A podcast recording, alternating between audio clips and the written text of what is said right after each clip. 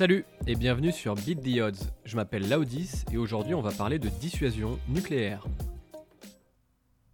Je ne sais pas comment sera la troisième guerre mondiale, mais ce dont je suis sûr, c'est que la quatrième se résoudra à coups de bâton et de silex, disait Einstein. Beaucoup de choses se sont déroulées dans les dix jours qui ont suivi l'invasion de l'Ukraine par la Russie. Comme toujours dans des périodes de crise, nos émotions sont constamment sollicitées, au risque de sacrifier notre esprit critique. Et sans esprit critique, le dogme s'invite à table. L'assaut qui est fait aux arts russes à travers le monde, par exemple, est une hérésie à deux titres. D'abord, car il est absurde d'amalgamer les arts à la doctrine militaire et politique. Personne ne bénéficiera de n'avoir pas lu Dostoïevski ou admiré les ballerines du Bolchoï. Mais aussi car ce sont souvent les artistes qui sont les plus contestataires. Tolstoï, anarchiste et notoirement critique de l'Empire russe, se retournerait dans sa tombe s'il savait qu'il avait été retiré des étagères en réaction à une décision de son gouvernement. Pour prendre de la hauteur, je vais donc tâcher de traiter trois pratiques pour appréhender n'importe quelle crise avec un maximum de recul. Ne pas sous-estimer l'ennemi, comprendre la nature humaine et connaître la théorie des jeux. Il n'y a pas de pire danger que de sous-estimer son ennemi, disait Lao Tse.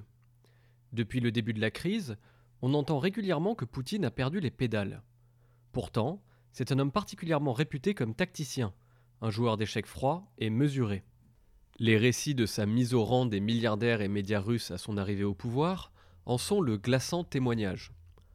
Prétendre qu'il est fou n'a donc qu'un seul effet augmenter le degré de peur et d'irrationalité des décisions que l'on prend. En fait, il n'y a pas de meilleur moyen de lui rendre service qu'en le considérant comme inapte à développer un plan qui lui paraît sensé.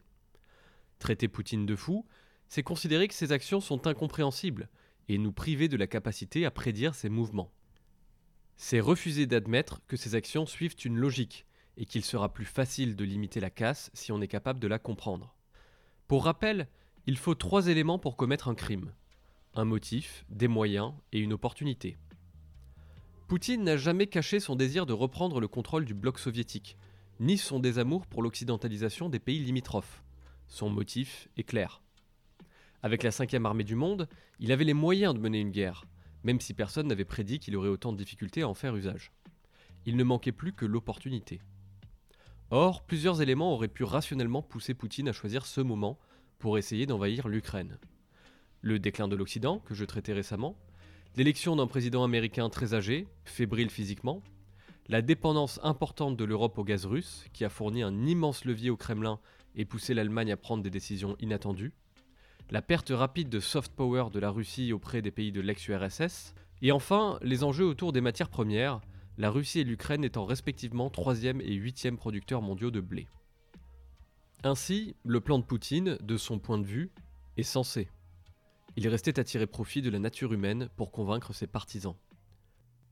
Alexandre Solenitsyn, l'auteur de l'archipel du Goulag qui a passé 8 ans dans les camps de travail, a raconté qu'il avait failli être recruté par le KGB lorsqu'il était plus jeune. À une décision de vie près, il se serait retrouvé du côté des bourreaux plutôt que des victimes. Son propos, c'est que la plupart des hommes sont capables d'atrocités, et ils ne manqueront pas de les justifier lorsqu'ils les commettront. Le monde n'est pas divisé entre le bien et le mal, Définir ces termes n'est ni universel ni intemporel, et chacun d'entre nous possède la faculté de commettre les deux. C'est le contexte qui détermine nos actes. Penser qu'on aurait inévitablement été celui qui a refusé de lever la main lors du discours d'Hitler est un leurre. Les militaires japonais qui ont commis les atrocités à Nankin lors de la guerre sino-japonaise, l'un des livres les plus éprouvants que j'ai lus, sont ensuite rentrés dans leur pays et ont mené des vies tout à fait normales médecins, avocats, maris, pères de famille. Pour expliquer comment les hommes en viennent à commettre ces atrocités, le philosophe René Girard a proposé la théorie du mimétisme.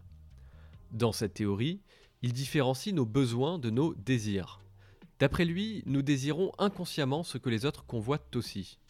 De là naît une concurrence qui mène à la violence, et pour expier celle-ci, nous désignons une victime commune, un bouc émissaire que l'on sacrifiera pour rétablir la paix.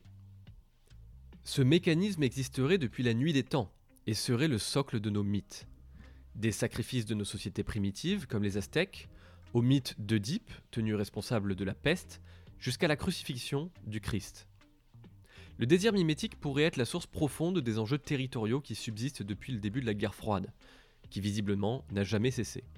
Et l'OTAN, le bouc émissaire désigné par Poutine à son peuple. Il est donc possible que la colère du peuple russe liée aux sanctions occidentales ne se cristallise pas sur leurs dirigeants, mais bien sur nous. Et ne nous fourvoyons pas en pensant que seuls nos ennemis sont soumis au désir mimétique. La foule a beaucoup de têtes et pas de cervelle, disait Thomas Fuller. Chaque groupe, chaque communauté, chaque nation est capable de désigner un coupable dans les périodes de crise.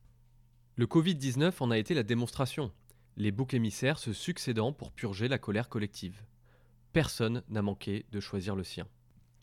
En vertu du contexte actuel, il est intéressant d'écouter René Girard à propos de l'intervention occidentale en Yougoslavie en 1994. Ce qu'il y a de pire dans les médias, c'est qu'ils oublient l'élément d'incertitude de la décision. Ils veulent pousser les gouvernements à l'intervention. Et quand ça ne marchera pas, ils les traiteront de va-t-en-guerre. Car la seule chose qui intéresse les hommes, c'est d'avoir un bouc émissaire, et le meilleur bouc émissaire, c'est le gouvernement. Une fois le bouc émissaire de Poutine désigné, il est temps de mettre en place sa stratégie. Pour ça, il faut savoir lire ses ennemis, notamment grâce à la théorie des jeux. La dissuasion nucléaire a beaucoup intéressé les théoriciens du conflit depuis les années 60, car elle introduisait une nouvelle variable à la discipline. D'un point de vue purement rationnel, si on subit un bombardement nucléaire, le meilleur chemin à suivre est de négocier un cessez-le-feu pour sauver ce qui reste, plutôt que de répliquer. Répliquer augmenterait les dégâts pour tous, y compris les nôtres. Mais Khrouchtchev a appliqué une solution contre-intuitive à ce problème. Limiter ses options en envoyant cet ultimatum aux Américains. Si vous envoyez vos tanks, nos têtes nucléaires s'envoleront automatiquement pour vous détruire. Il dit en substance que même s'il voulait adopter la posture rationnelle, il en serait incapable, car il n'y a pas de décision humaine. Toute attaque aurait un résultat perdant-perdant. Évidemment, c'était un mensonge. Il n'y a jamais eu aucun système automatique. En fait, il y a au moins deux événements enregistrés où ce sont des humains qui ont évité l'apocalypse, contre l'avis des machines. Mais cette approche a permis à la dissuasion nucléaire de fonctionner. Il en va de même pour les cultures de l'honneur et la loi du talion. Vous pouvez tuer l'un des nôtres, mais sachez que notre réaction ne sera pas rationnelle. Nous tuerons les vôtres, même si cela augmente les victimes de notre côté. C'est la seule option que nous envisageons. C'est cette irrationalité chez nos adversaires qui peut mener à la dissuasion, même lorsqu'on possède un avantage militaire. Ces règles s'appliquent d'ailleurs aux jeux comme le poker. Le meilleur scénario est parfois d'avoir des options, mais de laisser penser à l'adversaire que nous n'en avons que très peu. Ainsi, même si la dissuasion nucléaire semble fonctionner, le danger reste trop élevé compte tenu des enjeux. Nos tracas quotidiens sont passés au second plan. Car on peut mesurer le confort d'une société à la trivialité des sujets qui l'animent. Combien de sujets ont disparu de la sphère politique depuis que la guerre est à nos frontières? Des problèmes qui paraissaient insurmontables sont dorénavant oubliés. Si la crise a un effet positif, c'est précisément celui de nous faire réaliser notre confort et la complexité de notre monde. Une chose est claire, dans un contexte comme celui-ci, avec information incomplète, il n'y a pas de choix évident. Méfions-nous de ceux qui affirment avoir une solution toute prête à un problème évolutif et multivariable. Et n'oublions pas les enseignements de Nassim Taleb. N'écoute jamais quelqu'un qui ne subira pas directement les conséquences de ce qu'il prêche.